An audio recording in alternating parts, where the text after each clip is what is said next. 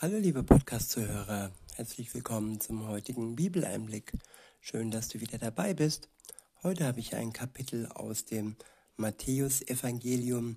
Es ist das Kapitel 3 und ich verwende die Übersetzung Hoffnung für alle.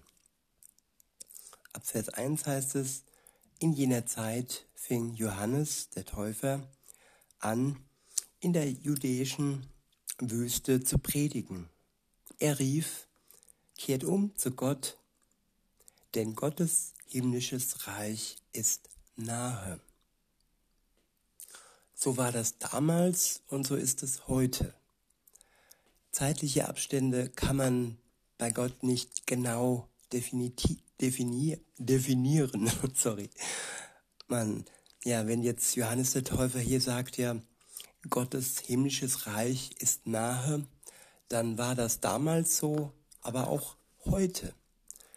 Denn wenn dieses Reich wirklich anbricht, das könnte morgen sein, das könnte heute schon sein, und das wusste Johannes der Täufer nicht, und das weiß auch kein Christ heute, wann dieses neue himmlische Reich anbricht und diese alte Erde ihr Ende findet.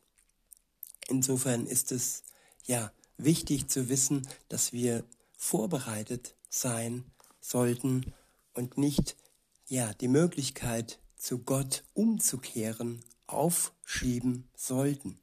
Denn wer das Beste in seinem Leben aufschiebt, der steht in der Gefahr, dass er nicht mehr die Möglichkeit hat, umzukehren.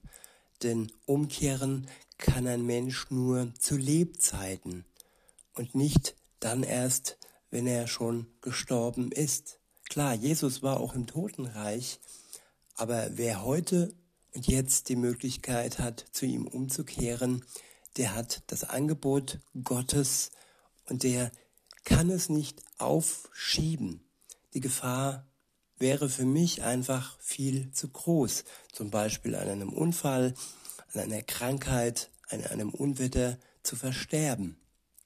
Und das ist ein Spiel mit dem Feuer und auch ja mit unserem Leben. Insofern das Gute und das Wunderbare, das Gott uns anbietet, nämlich zu ihm umzukehren, nicht äh, aus unserer Leistung heraus, sondern alleine aus dem Glauben, aus dem Vertrauen von uns heraus weil Gott gnädig ist, weil er für uns am Kreuz gestorben ist und diese Leistung, die nötig war, für uns schon erbracht hat. Also müssen wir nichts mehr leisten, um seine Gnade annehmen zu dürfen. Wir brauchen einfach nur Vertrauen und durch das Vertrauen kommt der Glaube von Gott. Und was dazwischen steht, ist unsere Schuld und die können wir ihm bekennen. Und wenn wir ja voller Schuldbewusstsein äh, ihm sagen, dass es uns leid tut und dass wir gegen seine Gebote gesündigt haben, dann vergibt er uns gerne. In Vers 3 heißt es, über Johannes hatte Gott schon durch den Propheten Jesaja gesagt, Jemand ruft in der Wüste, macht den Weg frei für den Herrn, räumt alle Hindernisse weg. Ja, Hindernisse, Hindernisse. Was sind Hindernisse? Das kann zum einen unsere Karriere sein, unser Drang nach mehr Gewinn, nach mehr Macht und dass wir allzu sehr an diesem Leben hängen. Das heißt nicht, dass wir uns umbringen sollen. Nein, das heißt, wenn wir uns an dieses Leben hängen, an all das, was das Leben und die, die gegen Gott unterwegs sind, von uns verlangen, dann ja, verlieren wir den Blick auf Gott. Und alle Hindernisse, die in unserem Leben sind, die sollten wir beiseite schaffen, damit der Weg frei ist zu Gott. Das ist auch die Sünde, wie gesagt, aber das können auch Umstände sein, Menschen sein und unser Geld sein und so weiter und so fort.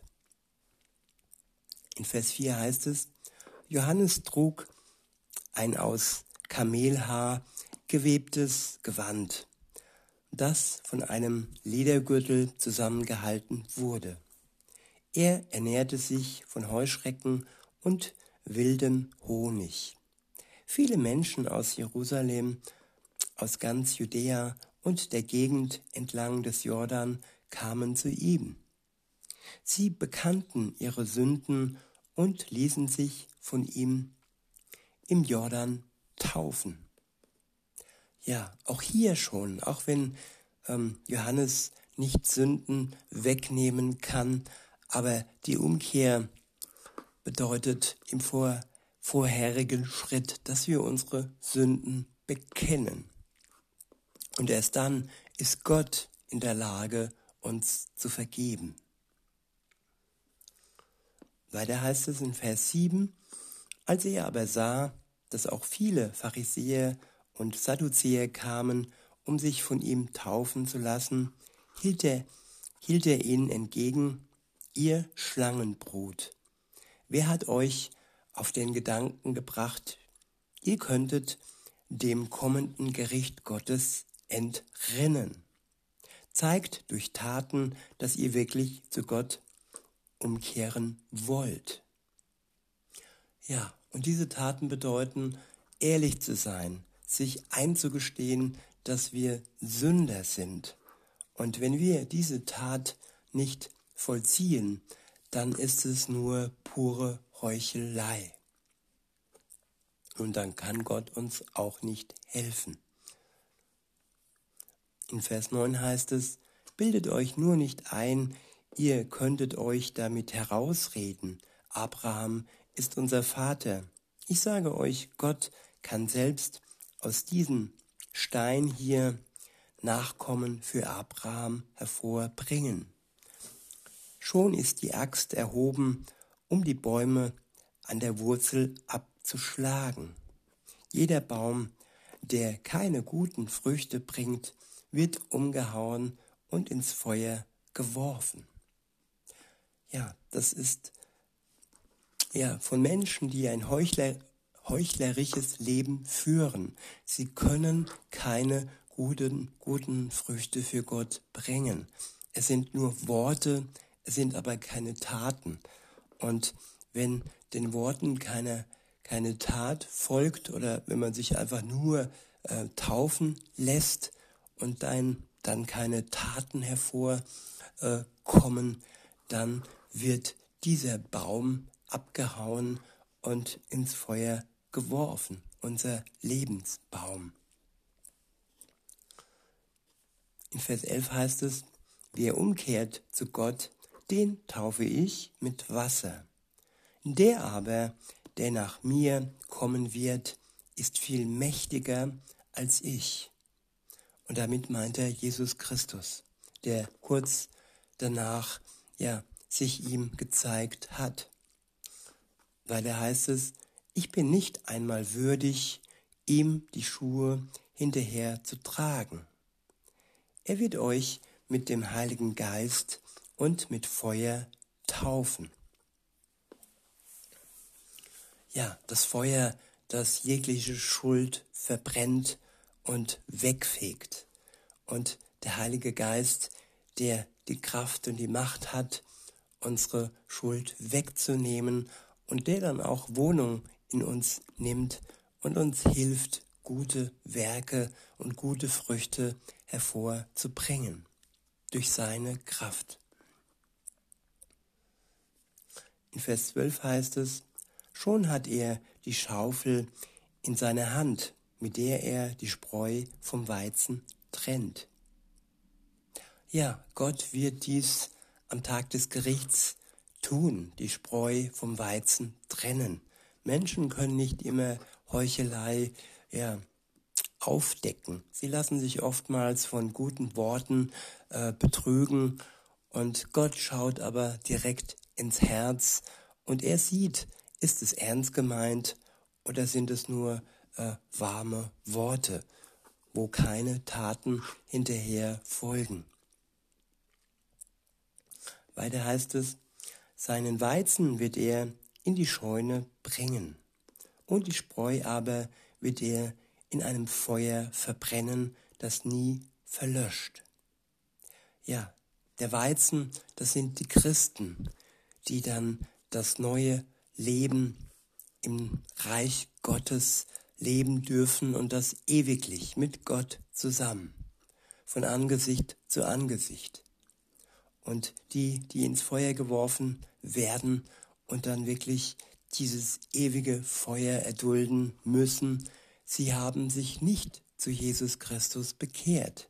Sie haben die Möglichkeit nicht genutzt, die Gott ihnen geboten hat.